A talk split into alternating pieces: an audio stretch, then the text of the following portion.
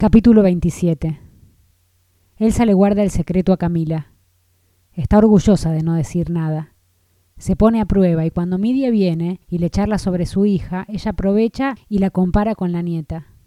Se demuestra que sí, que puede hablar de Camila y no contar nada. ¿Contar qué? Con los días se le empieza a desdibujar la madrugada en la que le tocaron el timbre. Se le va mezclando la versión de las chicas, y deja de entender cómo fue que llegaron al oeste y qué era lo que iban a decir en sus casas al volver. Solo sabe que estuvieron ahí un tiempo, horas, días, y que ella las refugió para que tuvieran a dónde ir, o para que no las encontraran, o para protegerlas de algo que les había pasado antes de llegar. Da igual. Lo que le perturba es que cada vez que piensa en Camila se le viene el recuerdo de Alejandra Celán, y sabe que ese nombre no puede traer buenas noticias. La rutina vuelve a su lugar.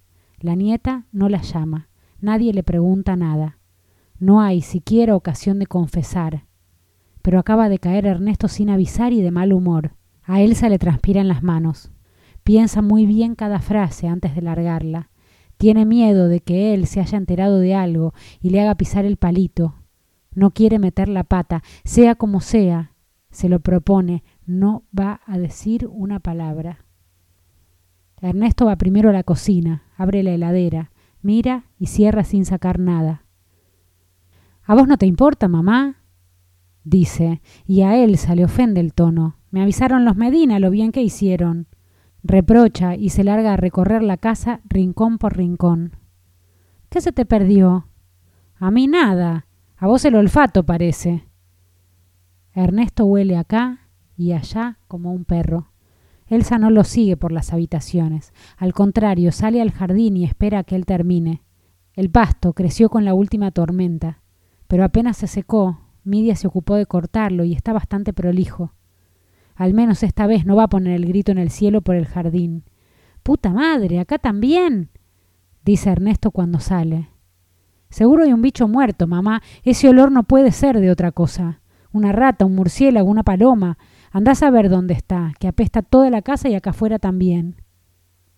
Elsa no le contesta. Solamente le levanta el mentón, como si preguntara, ¿y entonces? Y entonces Ernesto sigue. Ya pensó todo, él siempre con un plan.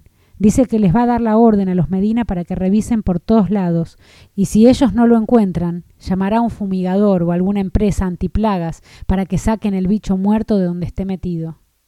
Antes de irse, le aclara que no se preocupe. Él paga.